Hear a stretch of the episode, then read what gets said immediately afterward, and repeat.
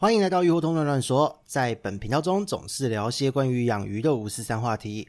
如果觉得内容对你有帮助，欢迎关注、分享并给予五颗星评价。你的支持是我们频道的动力。希望大家都能开心养鱼，享受水族的乐趣。Hello，大家好，这里是鱼活通乱乱说的梧桐，我们又见面了。今天呢，是在农历年后的第一次专访，那今天就是要聊一些比较轻松一点的话题，因为在去年呢，其实每一次的专访话题虽然都知识性满满，但是呢，有的时候就是嗯，会有一点点硬邦邦的。那今年我们要一改过去的作风，让大家看看水族产业不同的面貌。所以呢，在今天就是邀请到了我们的算是常客吗？也算吧，就是我们的海沃水族的我们的玉泉，好久不见，玉泉你好吗？跟大家打声招呼哦。嗨，大家好，我是海沃的玉泉。对，哎，真的好久不见，你们过年还好吧？就是有没有返乡过个好年之类的？嗯，过年还不错，好好休息，然后好好吃了。嗯，变胖了，对不对？呃，这样是很好、很很很大的称赞，谢谢。有，有，因为玉泉的身材其实非常的 fit，其实我觉得是身材非常标准，就是运动少年。对，可是就是听到变胖，好像你很开心的样子，是希望自己更有肉吗？对，哦，好，不过这也不错啦，就是嗯，在专业，因为我也比较喜欢肉一点的，对，好像变成奇怪的告白示好，没关系。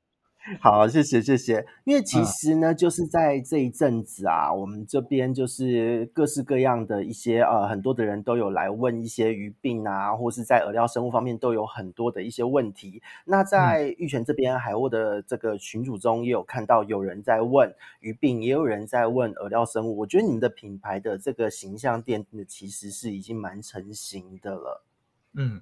对，不过在最近就是呃，好像有发生一些就是比较尴尬一点的事情，就是有蛮多的鱼友似乎都有可能是买到了一些自己没有很熟悉，或是挑的时候没有挑到就是呃健康的鱼这样的状况，对不对？嗯，对，所以嗯，我想说今天来跟大家聊一聊说，呃，重点会放在说我们怎么去逛一家水族馆，可以得到自己满意的服务，然后得到自己想要的鱼。对，而且也要教大家，一定要记得好好观察，千万不可以挑已经生病的鱼回家。那个我们接球有时候都很难。对，那个话，对，这个一定要帮自己平反一下。那人生真的太难了，真的，真的，真的。因为在过年前，我从农历的初一开始就有急诊，哎，真的没有在客气的。嗯全部都是，就是有自己养久的出问题，也有就是可能在过年前，因为店家可能赶着要清仓去买便宜的，然后就大量的去买了这些鱼，然后呢，鱼有病啊，不知道怎么办，他宁愿就花比正常的时候买还要贵的钱来跟我挂，就是急件的咨询，我就觉得哇塞，这好像有点本末倒置，对，所以真的今天就像我们刚刚玉泉说的，要跟大家聊一聊，今天如果是你的话。心目中的水族馆，在我们的心目中，一个好的水族馆会是怎么样的样子？那以玉泉来说，你觉得是什么样的样子？请跟大家分享一下。因为我觉得海沃水族的形象和专业度，还有我们自己，大家都是从学界现场一直到水族界的人哦，这一块我觉得我们的想法应该是会比较跟大家会比较不太一样的，所以这边就要请玉泉来分享一下你的想法了。好啊，我想讲我自己内心的。一个前提就是，嗯，我不认为这是比如说业者或是消费者或是任何一个人需要完全承担的责任。当然，所以我们想要找出更好的方式，而不是去反呃检讨。对，对，呃，检讨这个有点有点难啦，因为嗯，对，那真的太严重。因为说真的，就是店家在过年前，嗯、店家也要也要放假，他他清仓特价，这是很常见的、很正常的。可是自然，我们买的人如果就是这样讲啊，你捡便宜，你捡便宜的，像是即期水果啊什么的，自然它的保存效期就会比较短，而且你挑的时候要慎选，千万不要挑了之后再来我这边想说，哎，那个店家是不是鱼有问题之类的？哎，不是的，这不是人家的问题，好不好？呃，那我们从我梦想中，比如说走进一家水族馆，我比较在意的是什么？好了，好、哦，如果是你带我们去逛一间店，你希望看到什么画面？好，比如说走进一家店，它的门面对我来说应该是非常宽敞、明亮、整洁的。那门一打开，呃，不太会有一些异味啊，嗯、来自饲料或者是太久，存呃摆放太久的货物。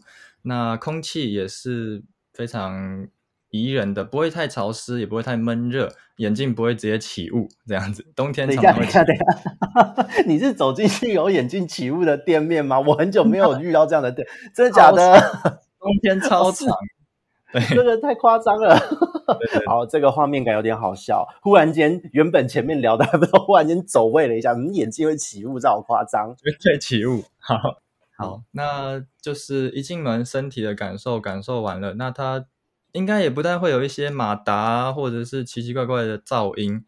那甚至如果有放一些音乐会更好，轻轻轻松的音乐。嗯，就是比方说像过年会放中国娃娃，圣诞节会放玛丽亚凯莉。OK，谢谢。可能所以像你理想中的音乐，你觉得在这样的店面会是怎么样的风格？还是这个就是不一定看整体的气氛而搭配？我觉得看整体的气氛呢。那回到生物的本身，它不太喜欢太强的重低音，那种蹦蹦蹦水鱼缸都可以震动的，那就可以避免一下。嗯，因哎，真的有人我看过，他们有人在鱼缸旁边就是放了他的音箱，然后嘣嘣嘣，又喜欢开的很大声，嗯、那个鱼都会暴毙或跳缸。哎，这个部分也是很可怕的，要提醒一下听众。呃，鱼缸旁边不要放这种嗯低重低音吼强震重金属的音乐哦，特别是你喇叭越好的、嗯、越要注意一下哦。真的有一些惨剧是这样发生的、嗯、啊，所以味道，然后灯光陈列。然后刚刚说到就是马达的声音，嗯、可是马达现在大部分马达声应该还有都是水声比较多吧？嗯，水声或风管，对，哦，风管断掉或是松脱，啊、就会像瓦斯外泄这样，不太舒服。哦、啊，这个有，这个有，这个这个是真的会听到的，了解了。对所以其实蛮这个是一个基本要件吧，空气通风，然后整体要明亮，不要有一些库存，然后音乐要对。下一步你会注意什么？我觉得再来就是重点，就是鱼缸的整洁，不管是鱼缸内的藻类啊、摆设啊，呃，或是灯光，或是沉积物底部的那些排泄物，对，都不会太夸张。那鱼缸外面都有擦拭干净，那有该有的标示，比如说这一缸有的鱼只的数量、种名，或者是贴心一点会标示。最大体长啊，它的来源啊，它适合吃什么饲料？如果店里刚好有卖，对，那这会是、oh. 嗯一个蛮完整的资讯。那我觉得逛起来，消费者也不太需要一直找店员说，哎，这只可不可以跟这只混养？这只我家养不养得下？对，当然这样还是可以问，只是一目了然，会更快速。嗯，至少在前面就可以解决到大部分消费者的一个问题，而且消费者的体验整体来讲会是比较舒服的。嗯，对对。另外，我这边也有一个想法，哎，就是我觉得哦，在看到鱼的，嗯、当然硬体我们整体的环境是一部分，再来是我个人其实还蛮怕看到就是鱼缸。蓝蓝绿绿黄黄的，我会怕。过去真的有蛮常看到很多的水族馆们，其实就是呃，他们在操作的时候，因为鱼腥鱼检疫，我觉得很正常。可是呃，下药也都是正常的。可是呃，一来是以食物上考量，有一些药物它其实不能被光照到，那会光解。那有一些药物呢，则是呃，它本身下去之后，它进入系统中，其实。对于鱼类的伤害可能会蛮大的哦，因为它可能会影响到整个呃环境中的细菌、环境中的一些原虫之类的，所以这一点其实都是呃，有时候消费者买鱼回家出问题，这种操作真的是会产生的。对，所以这一点也是个人会比较介意的。对，除此之外，当你看到的这个商品本身，还会在意什么点？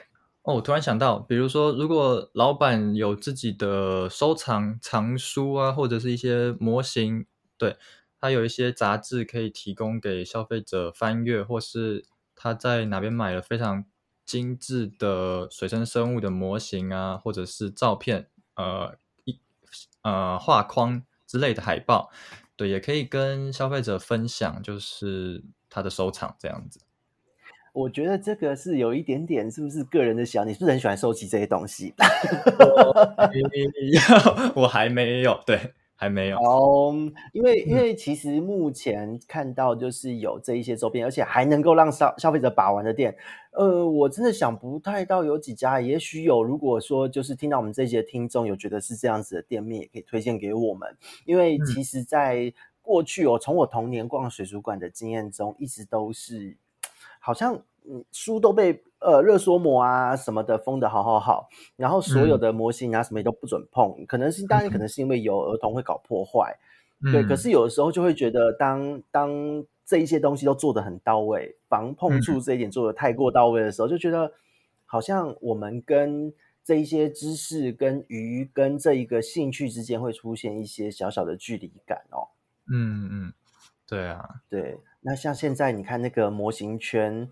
都会，虽然说卖展示会不准人家可能拍照或是触摸，可是他只要展示的是很华丽的，对、不会说就是堆在那边都封都封起来。可是水族好像周边就比较少这样哦。对啊，给他一个亚克力盒，帮他打一个小灯，就 很棒。对，不过虽然我也不知道说水族馆电费这样会不会很惊人，就是这一些投影灯等等的，对，但是这个有这些东西的确画面感来说，我会觉得这是一个很美的店。很有 feel 的店，嗯嗯，这些硬体啊、展示啊、排列或者是气氛，大概也可以收敛到回一家店的灵魂或是主角，就是店员或店长或是负责人，对，一家店的老板。嗯，嗯哦，对，因为现在的一般的店面，就连像鱼中鱼好了，这个连锁台湾最多的，还有就是像北高雄这样连锁的大大的品牌水族馆。其实他们店内的制服什么的都是有统一的，嗯，对，所以其实我觉得这个是一个蛮重要的一件事，嗯嗯，对。那在这一方面的话，在玉泉你的想法会是什么呢？因为我觉得其实之前有跟玉泉一起，我们参加过一些呃一些商务的活动哦，就是打扮起来大家都很非常的商务，我觉得那种 feel 就还蛮不错。那以玉泉来讲，你觉得水族馆会是什么样的一个呈现？店员老板的样貌会是你比较喜欢的？当然，我不是要人身攻击哦。今天只讲好话，年刚过。今天是讲好话，没错没错。嗯，我想最帅的就是哇，挂一个抹布或者是手帕在。哎，我其实不太知道他们怎么绑的，就绑在腰上，它是绑在皮带还是有个小挂钩？哦，你是说类似工作围裙，然后在围裙或是工作腰带旁边有一个随时可以插手或是什么的一块布，对，对不对？对，一块布。嗯。然后，如果是造型师，他会有挂在，也是挂在腰上，他会有水草夹或是剪刀哦。我觉得那个就是一个蛮，不管实不实用，蛮帅的。嗯。很直人啊，非常直人精神的东西啊！对对对对，我其实我有买这个东西耶，就是因为我有时候在外面去帮人家的渔场啊、养殖场，然后有时候就是你要去帮他们的鱼做现场的一些检验。那其实我有一个就是、嗯、呃工作腰包，那那个腰包就是可以挂，嗯、其实是理发师用的，只是因为水草夹叉那边还蛮 顺手的，镊子、解剖剪都超好插的。那它又有小小的一个一个小口袋。可以让你塞，就是你可能要采样做的那个刮片啊，嗯、什么那些玻片都可以用。那还可以插几根管子做那个样本的采集。我就会先装好，就是可能酒精或福马林，嗯、然后可能插个两管三管，然后呢，我就这样子背着腰包，可能上个小筏或什么的，或是直接鱼上来就在旁边开始立刻处理。嗯哼，我就觉得，哎、欸，其实一来是自己操作也顺手，再来是有时候看到真的这种。很直人感的画面，你会觉得哦，这个其实真的就是一个专业的形象哦。真的，确实。我想外在当然有一些辅助的工具，我觉得他们的专业程度，嗯，会是消费者很好去挖宝或者去，比如说去跟店员聊聊的事情。专业程度，哎，其实我觉得这个专业程度算是一件会让我们喜欢去光顾这个水族馆最重要的一件事。哎，那像、嗯、呃，让我想到自己，我小时候算养鱼启蒙吧，就是呃，从七八岁自己乱养之后，后来到了。呃，国中吧，中学时期开始进入到真的去水族馆去跟老板打交道。那个时候我遇到的老板人就很好，而且很愿意教。虽然他看我小孩子，但是他其实蛮热情的一个。现在好像啊、呃、往生了，阿弥陀佛。对，但是就是有有感受到那个专业感，而且他不会因为我是小朋友就好像 藐视我之类的。对，他会就是很热情的说你，对对对对对，他会很热心的跟我说，哎，你要养这个要注意什么？小朋友你要干嘛干嘛干嘛？我就哦，嗯、就这样子试着养。对，那玉泉，你的过去有这样的经验吗？有，我哦，我在我上次跟朋友聊天也聊到，就是我国中的时候下课，嗯，呃，回家的途中有一家水族馆，通常我都应该是搭公车回家的，但是我一知道这一家水族馆一逛过之后，我就故意不搭公车，我就故意走路，但是偏偏这家水族馆又很长，临时不开，就是不知道它什么时候会开，所以变成是我走路要走二十分钟，我就是愿意赌赌看今天有没有开，多走这二十分钟，就是要去逛一下那一家水族馆。嗯，为为什么听起来很像是就是呃很随性的水族馆，然后老板非常的自由，有着自由的灵魂这样。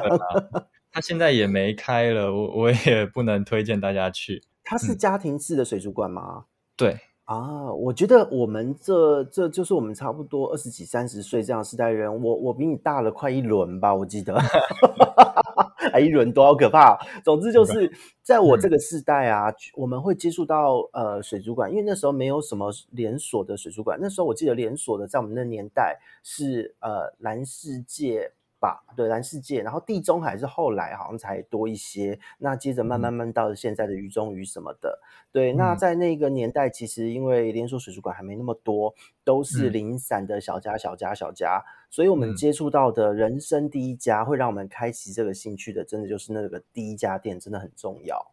真的，就像吴桐刚刚提到，老板真的他也不会看我说哦是一个小小孩，然后。虽然我真的就是扒着他，每天去烦他，就说：“哎，今天有进什么鱼吗？”然后他带着我慢慢慢慢认识每一种鱼。对，我觉得他就是很有耐心，不不会因为我有没有要买做任何嗯打量我啊，或者是不同的回应。他对我们所有客人都是一样的。那我觉得这个老板真的还蛮不错，就是很热情。虽然他听起来有自由的灵魂，但是在跟你相处的时候，对，但是在相处的时候是非常的非常友善的。我觉得这个友善感的确是会让人对于这个水族馆会有好感的一环哦。那其他还有什么样的要素呢？嗯，我觉得消费者可以呃问问看，比如说。这只鱼，你想要养的鱼，它需要多大的空间？它是吃什么为主食？它在野外生活的环境，比如说，嗯，我不知道是不是，就是有一些人他会觉得说，哦，雷龙应该是要生活在比较高温的环境。那但其实如果去询问店员，嗯，他们可能会告诉你说，哦，某几种雷龙它其实是生活在比较高海拔，那它需要的温度是比较低的。那再举个例子，嗯嗯嗯，或者是，嗯，你进到一家属于的专门店，那他的店员很专业，你也可以问他说，呃，我想要布置一缸属于缸，那你会建议有什么材料吗？呃，他可能会给一些，哦，嗯，印象，他不太需要很密集的水草啊或躲藏物，他反而是在野外可能是一个浅滩，那是沙地，那有一些。大块的石头，然后一些比较粗的枝干，对，就是呃，店员有时候会跟我们分享一些颠覆我们既定印象的，但是又是正确，他可以拿一些照片跟你举例，对的野外的环境这样子。哦，理解。哎，其实我觉得这一个是蛮赞的，因为其实现在有很多的的消费者，他们养鱼，或是为什么现在，因为其实经过那么多年，以前我们还还有这个缘分遇到很热心的水族馆老板，嗯，但是现在有很多消费者，特别是在网络社群那么发达、资讯很透明的时代，因为大家很容易就可以上网去用这个鱼的名称、学名，不论中英文都可以 Google 到它产地野外的图片。所以有的时候，当他们第一时间买鱼不懂，回来呃听了店员讲，回来查发现是完全不一样的情境的时候，他会有一种自己被骗的感觉。然后呢，这个时候他就会错愕啦，就会错愕说，呃，请问一下这个鱼？哦，就在网络上问嘛，哎，请问一下这个鱼是要怎么顾会比较好，或是我听店员说该买什么什么什么什么，那结果就会有一堆人跟他说，没有，店员骗你的，嗯。啊，这个就是现在很可怕的一件事。嗯，我想多交流、多问、多查资料，会减少这些事情的发生了。我想，呃，当一个经营者或当一个消费者，不太希望这种事情发生。因为这个其实，当然，如果我们的目标是把货物就是卖出，当然是可以卖得掉。可是，呃，你怎么样卖得漂亮，或是在卖的过程中，这让消费者他会信任你，或是增加这个回购率、回头率？我觉得这一个专业的呈现，或是这一个小小的细节，或者这一个累积，是还蛮必要的。因为，呃，做水族的从业人员自己却不懂水族，你连你卖什么都不懂，这件事情是蛮奇怪的。嗯，好，那我。提几个是，比如说是一个消费者可以去扒着店员去问问店员的项目好了，就是、嗯、你觉得你比较重视的是哪一项目？因为我这边被你刚刚 一讲，我有想到好几个项目哦。嗯，我漏了，你帮我补一下。好，没问题，我们互相来，请请请。比如说刚刚讲到的七地的一些水质，或是环境，或是呃水文的资讯。那或者是产地的分布啊，或者是食性，它吃什么，在野外吃什么？嗯、那可能有人会很认真去翻一下论文，它的胃的内容物之类的。那还有肠道的长短，这真的会有人这么凶吗？有人去养鱼前会这么凶哦？就是如果嗯，真的非常非常呃服务到位。我 我想这样会很惊艳啦，哦、会对啊，是啦，这会蛮吓人的。不过这个 我觉得哦，好好难哦。OK，对，好，那回到养养这件事好了，嗯，也可以问店员说，哎，搭配什么样水量的过滤器，或者是过滤的搭配，或是我该挑选什么样强度的灯光啊？哎、哦，那现在的灯光是不是有 WiFi 可以控制，或者是明暗周期的排程？对，它可以推荐一些比较新的科技的产品，或者是嗯，让整个鱼缸不管从气氛啊，从真正需要的灯光啊，从水质、温度，嗯，到一些小饰品，店员可以做一个推荐，这样子。就等于是说，因为呃，这个店员了解了这个客人他想要的鱼。然后呢，针对这个鱼或是客人的鱼缸的大小需求，去做了完整的一整套，从里面到外面软体到硬体整套的建议，这样子。对对，哎，可是目前就我我自己的这个呃过去的经验，还有我自己想知道的，其实最主要还是在于，我比较会希望说，呃，硬体一回事，因为每一个人来买的心态不一样。嗯、对。可是这一点很重要，一定要介绍。那再来就是，呃，我会很在意的是这一条鱼怎么去饲育它，因为野外跟鱼缸中的照顾会不一样。嗯，没错。这个目前我好像从小时候，因为我小时候待的那，就是常去的那几家店，他们回答得出来。嗯，而近年来好像呃有这样子能力的店员好像变得少一点，不知道是不是我的错觉？他们都是哦，你就买这个好，多少钱？多少钱？打包好，拜拜。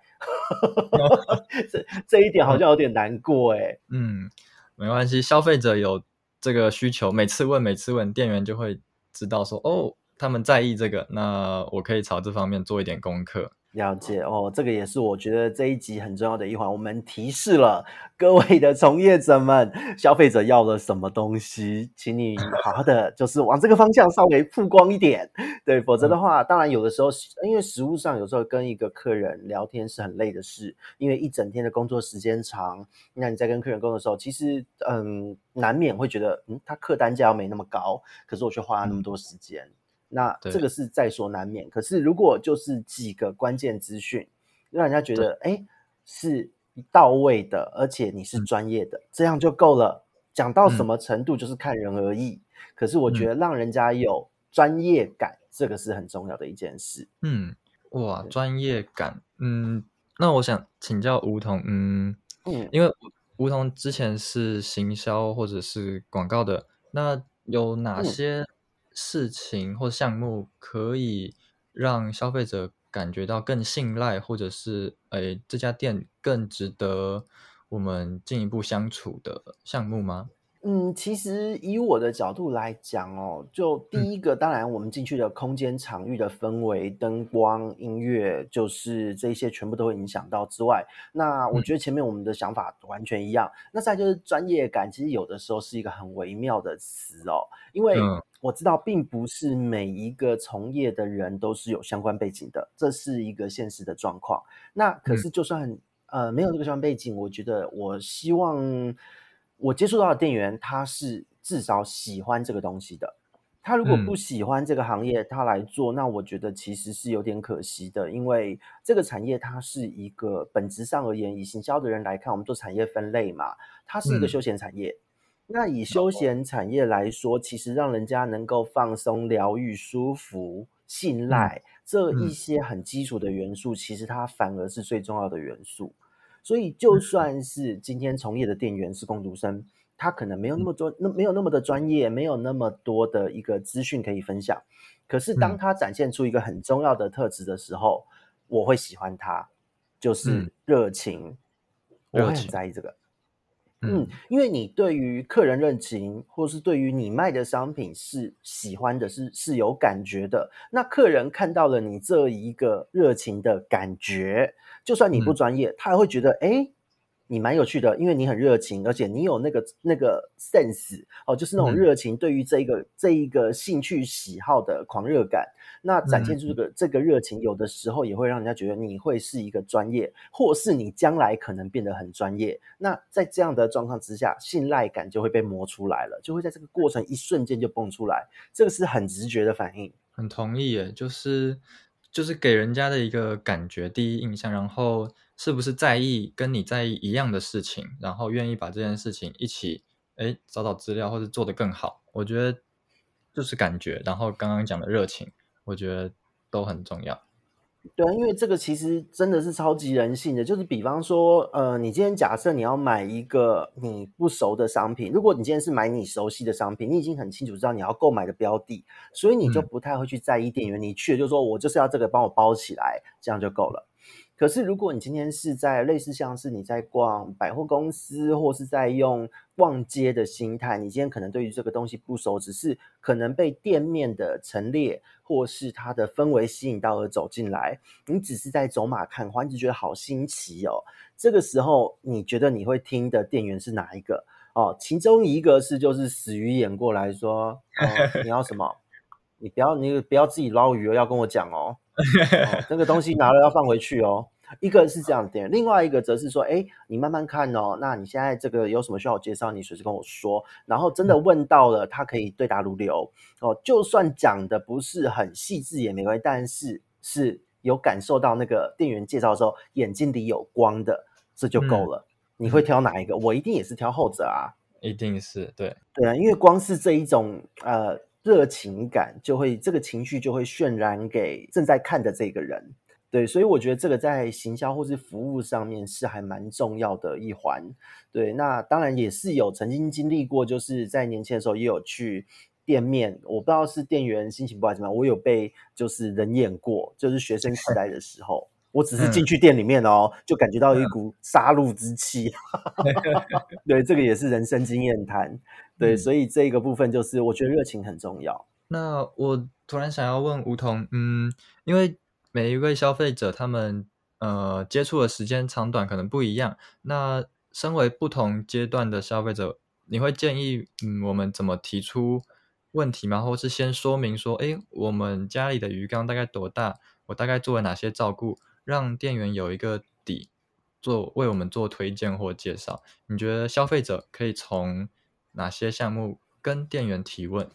嗯，其实我觉得无所谓耶。以消费者角度，因为呃，嗯、对对对，因为其实如果今天我是消费者，我我可能有各种的出发点嘛。我可能是走、嗯、走马看花的小白，我可能是养一段时间的鱼，嗯、我可能是老手，我只是因为喜欢鱼过来体验空间感。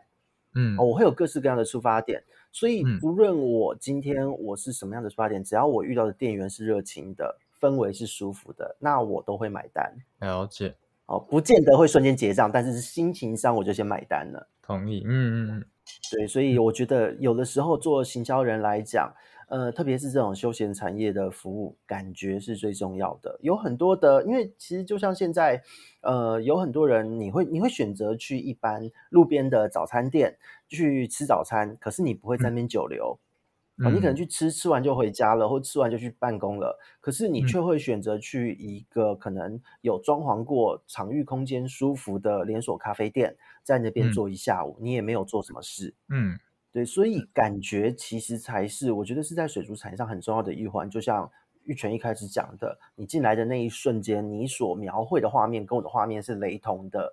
感觉就决定了大部分。嗯，嗯，这让我想到一个以前经发生过的事情，就是我很小的时候，那时候养海水鱼，那呃，就是功课没有做得很足，然后常常跑去一家呃某一家海水店跟老板嗯诉苦，就说哦，我的鱼又怎么了？我的鱼缸，对对对，哦、就是请教他，对。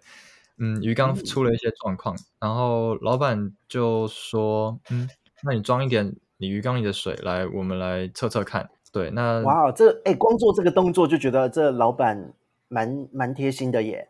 对，他就免费的帮我测了，现在听起来就是比较很有概念啊，就是比如说盐度、NO 三、NO two，然后 pH 这些，对一个国小或国中没有那么接触的那时候我来说。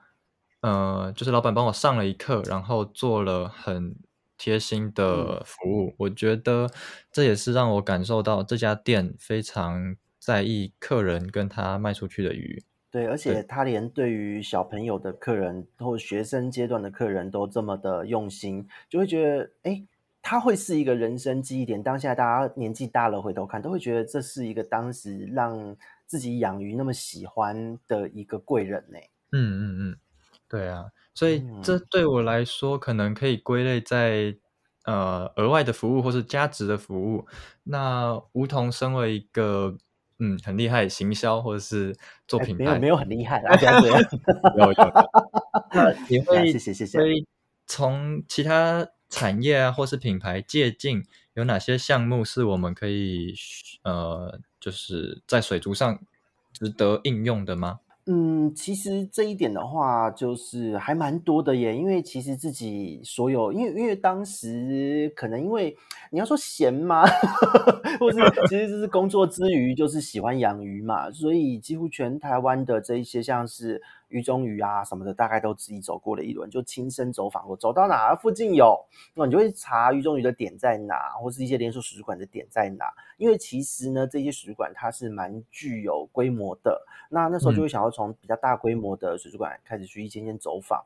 那小时候就是在国中的时候吧，就把当时的蓝世界啊什么也走了一轮。对，所以其实就是很喜欢做这一件事。嗯、那稍微走了以后，加上自己在出来工作是做一些行销品牌的，呃，那那时候就在心中，其实蛮多年都一直在心中描绘，呃，所谓的休闲产业或是水族该怎么样呈现，会让大家更喜欢。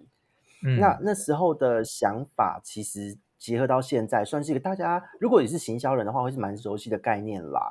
就是他其实做的是很重点是在体验式的行销。那这个体验式呢？哦、对对对，因为体验式行销，如果我们讲说 OK，因为你是卖商品，是要人家必须到你的场域，那就是好像你去一个百货公司好了，你走到了化妆品的专柜，嗯、那化妆品的专柜他一定会给你试用，会有柜哥柜姐来给你介绍，然后说现在有一个体验，你要不要试试看？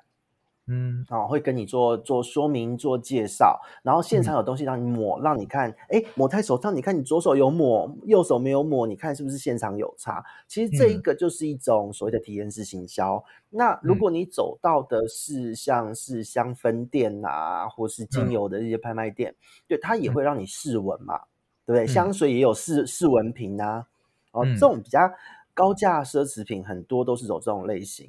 那对于观赏鱼来说，当然它有便宜的鱼，也有很高价的鱼。其实以行销角度来看，它的确在体验式行销的这一块是最关键的。因为当我走进了一间店，哦，我从我的五感，哦，这个在行销现在很流行，也是很热门。体验式行销的一个关键就是五感行销。哦，从你的听觉、嗅觉、视觉、味觉还有触觉，从这五个角度去切入。哦，嗯，我听到了好听的音乐，我听到的不是这种气 断掉的声音。对对对，我听到不是，我听到的是可能跟这间店的氛围、整个室内装潢陈列这种美学整体搭配是舒服的音乐。那再来是我闻到的味道。嗯不是就是那种嗯臭臭的味道，而是它可能是也有一点哎舒服的一些，可能是香氛精油，因为有一些精油对于鱼类、虾类来说是不好的，可是还是有一些精油是可以利用的。哦，这种比较舒服的一些气味可以传达到。再来就是有没有一个地方、一个角落是让。呃，来访的这一些客人们，逛的客人们，能够好好的歇息，嗯、甚至说这个是幻想了啦，这已经有点幻想，因为在现在的水族很难，就是呃，比方说，如果你到了这间店，他给你一杯茶，嗯、一个饮料，让你可以有一个角落稍微休息一下，然后边赏鱼边看鱼边钓鱼，对对对对对，光是这个慢，因为当我在逛街的时候，我走进水族馆，我就是想要慢下脚步了嘛，我就是想要看鱼嘛，对，那结果里面却。赶着要我结账，我会有点内心受创。嗯，对，所以这一点其实就是在这样接连下来，你从你看哦，听觉、嗅觉、哦，触觉、味觉，你也都有了。那视觉基本上整理干净的鱼缸，呃，嗯，光是一个干净这件事，就会让我想要待下去。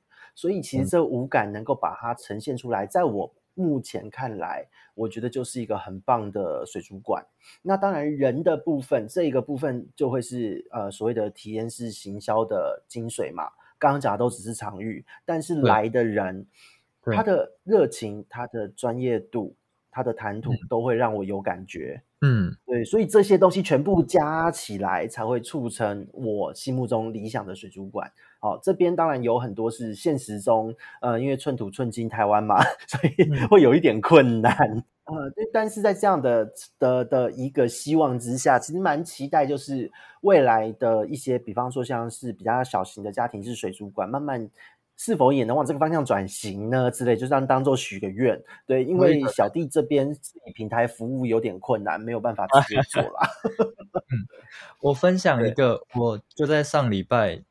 嗯，就是跟一个很好的朋友，嗯、他带他女朋友来去逛水族馆，他们找我一起去逛某一家水族馆，这不是梦到，就是我们真的去逛了。然后他就提供了一个长凳，Okay. 然后因为那个女生就是第一次想要养鱼，那就是蛮有兴趣的。我们逛完一圈，真的就坐在那个长凳，在看着。店家精心布置的，真的是造景缸。然后我们就在那边聊说，oh. 嗯，他想要在家中放在哪个位置啊？这个鱼缸应该是立方缸还是多大的鱼缸？应该是比较深的吗？嗯，嗯，然后需不需要过滤器呢？或者是它适不适合摆在睡觉的房间等等？我们跟这女生聊了很多，然后我认为这就是。可以种下一颗种子，然后，呃，也让这女生静下来，然后想一想，鱼缸如果出现在她家里，跟在店里，可以哪些是她想要，嗯、哪些是她呃，对，就是哪些是她真的可以移植过去的。所以，她这个女生是有店面，然后也有自己家，都想要放鱼缸这样子。嗯，办公室跟家里。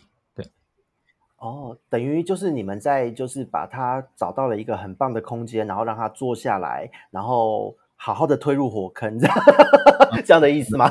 真的真的，我我们看了一次撰文，那好可爱，钻文龟哦，你们这个推坑推的有点凶哦，直接推钻纹龟，这样好吗？OK，有推成吗？嗯，有推成吗？哦，好，恭喜，可听起来也快了，因为呃，我觉得。相信这个女生在当下那个长凳，然后呃，她看到的造景、体验的这个氛围，愿意在那个地方多留下来、嗯、多坐下来做这样的讨论，嗯，我觉得应该她心里面的好感值是很高的哦。嗯，我想是，就差一杯咖啡或一束花，那个男男生，对，好，没事。啊啊啊！要求婚了吗？要那么快吗？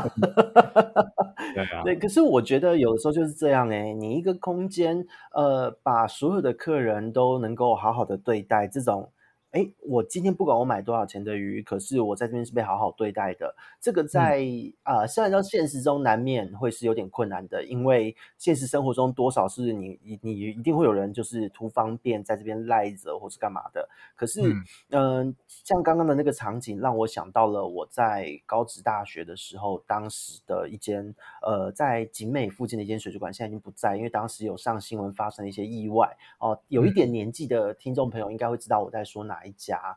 那那也是圆豆的。我当时圆豆算是很启蒙的一间店面。那那时候在那边，其实就是店里面的有养了一只狗，然后鱼都状况都很好。那老板中间也会跟大家聊天，都非常的热情好客，而且就是有沙发，嗯、大家可以聊天，坐下一起讨论养鱼经。哇，真的就是对对对，真的就是还蛮呃高朋满座的啦。很多的鱼友们，嗯、甚至是很多的。玩家们就是别的地方不去，就只会在他那边出现，哦，真的就是有对于自己的小圈圈有非常高的粘着度。那当时的那个场景，我到了现在哦，都这么多年，看看现在都已经二十年了啊，又不如年纪一次。对，那个过了元宵节，年纪又上升，就是到了现在，对于当时的氛围，那个氛围虽然当时它的装潢不是说那么的华丽哦，但是整体的氛围。会让我到现在还觉得想起来都是非常的，嗯，回忆是很美好的，会让我一直想回到那个时候。嗯，对，所以我觉得这很重要。因为我相信今天的这一局，就是你那个女生的这一局被你们推坑这一局，就算她之后没有入坑，一定也是埋下一个很好的种子。也许呃，一个礼拜后，就跟你说，哎，要买鱼缸。嗯，对，所以我问一下，哎，你们那个这样子推坑，是你跟另外一个男生一起推他坑吗？对啊，对啊，对啊，我朋友跟他女朋友。哦，那你们两个都都是你本来就养，你朋友也是爱鱼人。对，哇塞，好啊，那可怜的女生就这么进入了火坑。不过我想，嗯，就算不是真的养鱼，也许一张海报啊，或现在很红有一些娃娃公仔，或者是明信片、马克杯，啊、都可以让。不管是水草造景啊，或是真的是鱼，它可以带入生活，看着心情在办公室应该也会蛮放松吧。嗯，因为这个部分的话，我觉得现在也是真的，因为呃最近啦，也是也不能说最近，应该是说一直以来都有这个问题，就是有很多的办公空间因为风水考量，那很多的老板们并不是那么希望员工在办公室内养鱼。嗯。哦，所以这一点就是，如果你能够买一个文创的周边商品，或是有一些小小的事物，我觉得是还不错的。嗯，我也觉得。对，这让我想到我在那个当时念书的时候，以前我念书的时候，其实也是有蛮多的，嗯，嗯，就是学姐们啊什么的，大家桌上都放满了就是扭蛋，鱼的扭蛋，嗯、娃娃，当时的，嗯，对，真的到哪大家都是一样的。不能养就要有那个形体的东西放在面前。对，对，哎，不过现在好像水族馆一般很少会在店内摆这些哦。对，真的比较少。呃，让我们祈祷一下未来听到我们这一集的朋友们，不论是你要自己开，或是你已经正在开，可以多放一点东西营造气氛。我觉得这个很重要。哎，嗯，对，还是说玉泉，你以后会有想要开水族馆的打算吗？还是就是目前以专注在自己的鱼种上为目标就好呢？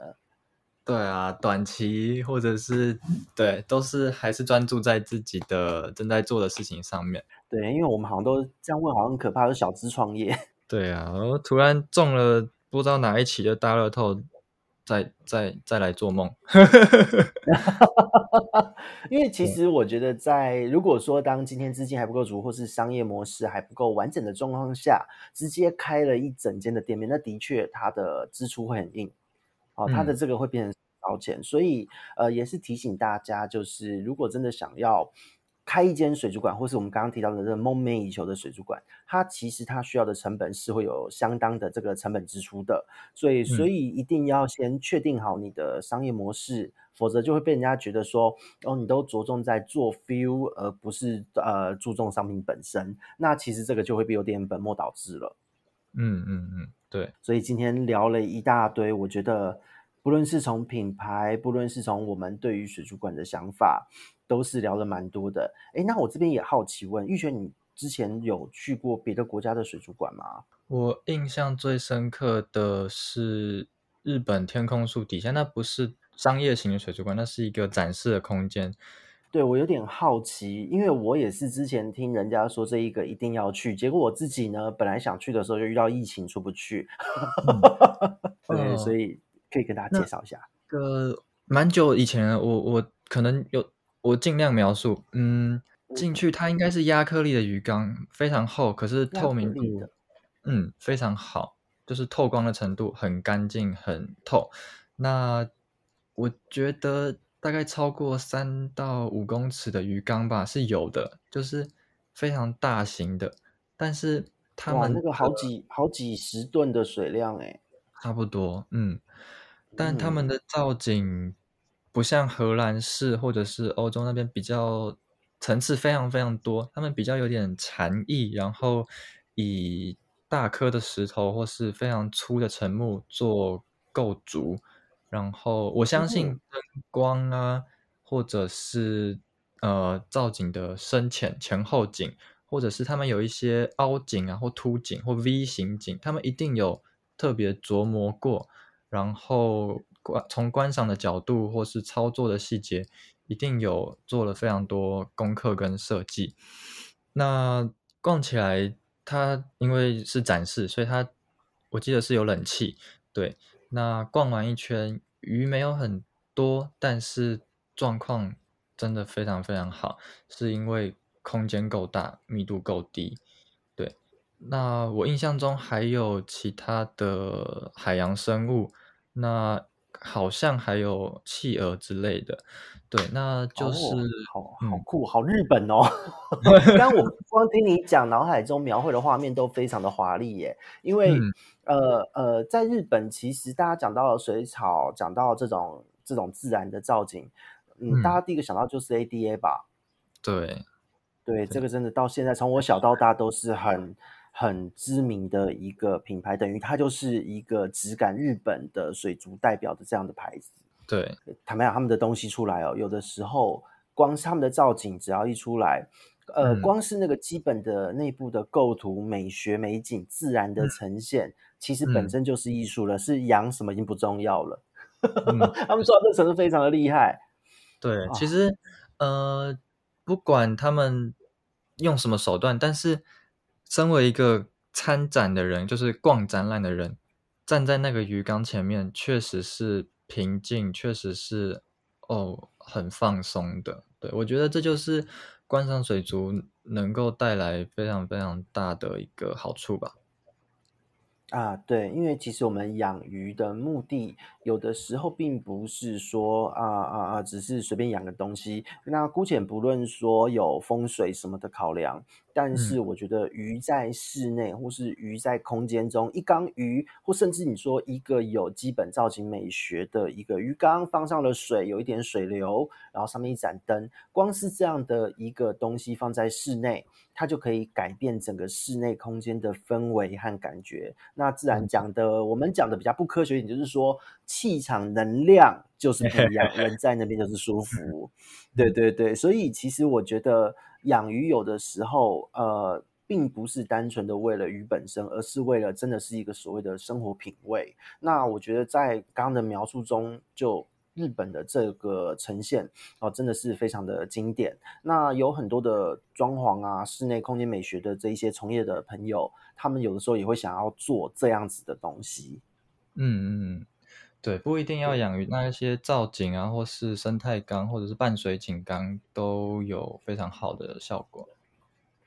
对，所以就是以前网络笑话啦，人家会说你要不要来来我家看我的猫后空翻？对，也就是你可以说你可以来我家看我的鱼缸，来，对不对？这也是不错的啊。嗯 嗯，对，因为因为在在我们小时候的记忆到现在哦。呃，嗯、我们真的会一直对于鱼这个东西会这么喜爱，有的时候并不是说鱼很可爱而已，而是说，当你在鱼缸前面看到这个呃整体的造景、整体的缸景里面的水流、里面生物的互动，还有这个光影，就足以让小时候的自己就是停留在鱼缸前面，可以停留个三四个小时。我不知道玉泉有没有这样的经验？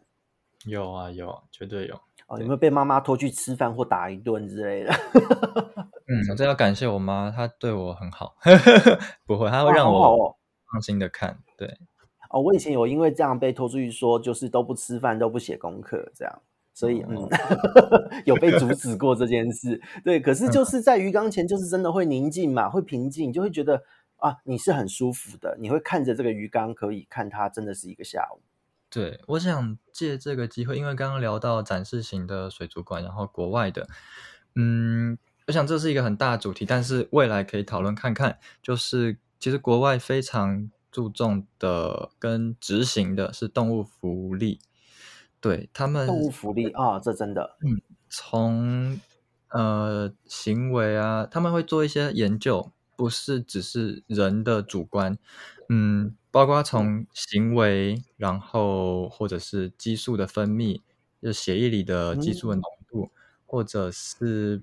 他们的呃外观或者是形态或是颜色等等，是科学的、系统的去做判断跟设置。嗯、所以，我真的有看到国外是有把动物福利放在展示的之前的前提，它必须符合才能做接下来的事。所以，呃，这很难，需要很大的心力，但是。我认为国外有在做，那非常值得学习。其实我觉得这一件事情在台湾哦，就是呃，很多人都会说台湾都是高密度的养殖啊，或者台湾都很呃照顾或是展示都很多都不人道。但是我觉得其实。并不全然是这样，那可能就是因为当然，当然，这是地方小是一个。那再来就是说，我觉得很多时候是我们的业者同朋友们，还有就是我们的消费者们，彼此大家对于这一件事情，是我们一定要烙在心中很重要的认知。动物福利真的是我们的所有展示贩售前，动物福利一定是我们要依循的一个准则。因为呃，就像前一阵子有发表一个研究，我有分享在我的粉砖，就是。当斗鱼运送的时候，要多少的水量，它比较不紧迫。嗯，哦，这样的研究，其实会有这样的研究，也是代表所谓的动物福利是日渐被重视的。竟然还有这样的研究，哦，这是在运输过程的紧迫，这也已经纳入了就是科学研究的一环。我觉得这是一个蛮棒的事情，因为你看，以前我们并不会往这个方向走，但是现在世界上，特别在欧美国家开始往这个方向走，那也把这样子的整个风气开始带入到业界。对，所以我觉得，如果我今天我去的店面，除了刚刚提到的无感行销，然后人员的专业和服务的这个体验、这个互动的过程，这是一回事。嗯、再来是当这一个店家的包装，嗯、对不对？嗯、包装运送。对，还有它的陈列有没有符合这一些相关的动物福利？我觉得这其实也是一个我会稍微注意的地方。真的，对。那所以在这一点。就是目前，呃，台湾的水族馆其实，其实我是觉得最近的水族馆好像都有开始注意到，会注知道跟你说有一些水量要多一点，然后有一些鱼要单只包装哦。虽然看不出，嗯、他们可能不太清楚这一只鱼到底真的最好的状态是什么，运送真正的细节是什么，但是有开始在注意到说这一条鱼怎么样才能够在最安全、最稳定的方式被运送。其实我觉得，其实产业还是有在进步，所以我还蛮开心的。嗯嗯嗯，真的，大家加油，我也加油，真的是 加油，加油，真的真的。其实呃，在玉泉的这边，就是海沃水族的频道，最近开始也有一些采访，对不对？又拍一些影片，嗯、对不对？上一次是讲到了关于什么样的话题，可以跟大家分享一下吗？上一次我跟我的高中死党，我们聊的是业者跟消费者，还有资讯平台。他们各自扮演什么角色，然后之间的交互关系，对，那我的前、哦、对我做这些的前提，应该就是不是去检讨或批判，但是我想提出一些解决方案或是分享，那看看能不能引发一些回馈，然后是善意的、有建设性，可以让这整件事越来越好。然后我我觉得这个蛮棒的，因为我有稍微看一下那个访谈，其实我觉得是蛮棒的一件事。因为其实像水族财，很多人都会说这是一个传产，而且是很少人会去碰的一块。那其实就是因为这样，所以我又喜欢这件事，我就出来碰嘛。那也当然在出来碰的时候，当然很多人会对于说，哎，你这样子做，能够得到什么，或是能够在中间能够带来什么样的影响力，其实我们不知道，一开始不知道。我只是因为喜欢。那对于这一个产业，会有一些所谓的想象，或是会有一些希望，所以我们把它一步一步的实践。我其实我在你的那个采访中就有感觉到，哦，你提出来的这一些东西是可以看得到未来感的，我觉得是非常棒的一件事。对，因为。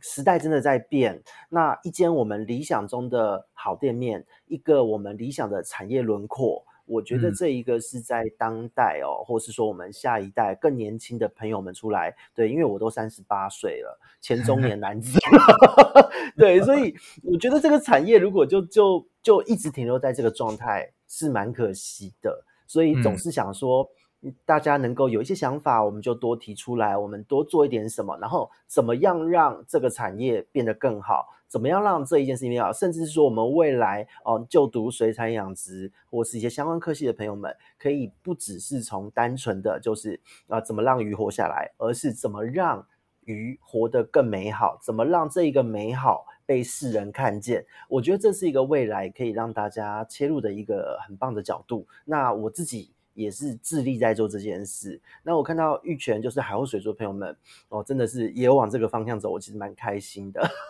嗯、对这个这个这个角度的反思，真的过去是很少有人去提的。嗯，我对自己一直的鼓励就是，呃，展开行动，然后做出改变。对。这是我给自己的话。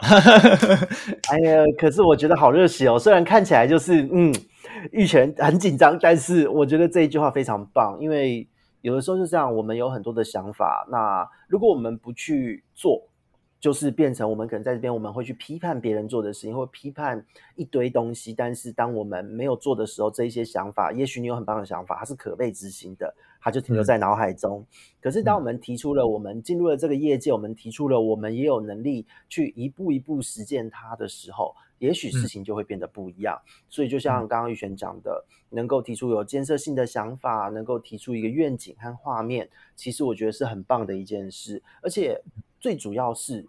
在看这个我们这个整个水族界的状况啊，或是我们一间水族馆的健康状况，或是说整体的呈现，我们理想中的这个画面的时候，它是有好几个层次是可以被探讨的。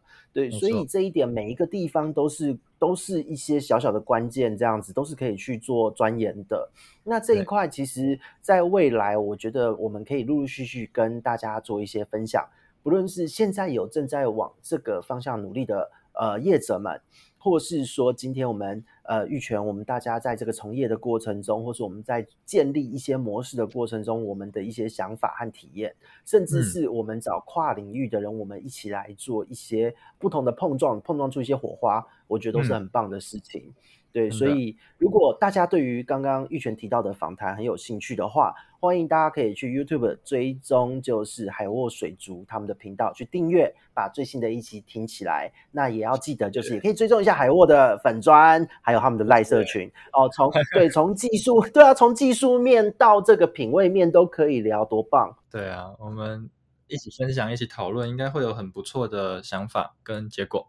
对，因为我们到了我们这一代，我们要做的事情已经不只是只有技术了，而是要让这一件事情变得更美好，才是我们出来做的初衷嘛。好，那我们今天的频道在这边录制，差不多可以告一段落。那我们这边是鱼活通乱说，我们下次见喽，拜拜，拜拜。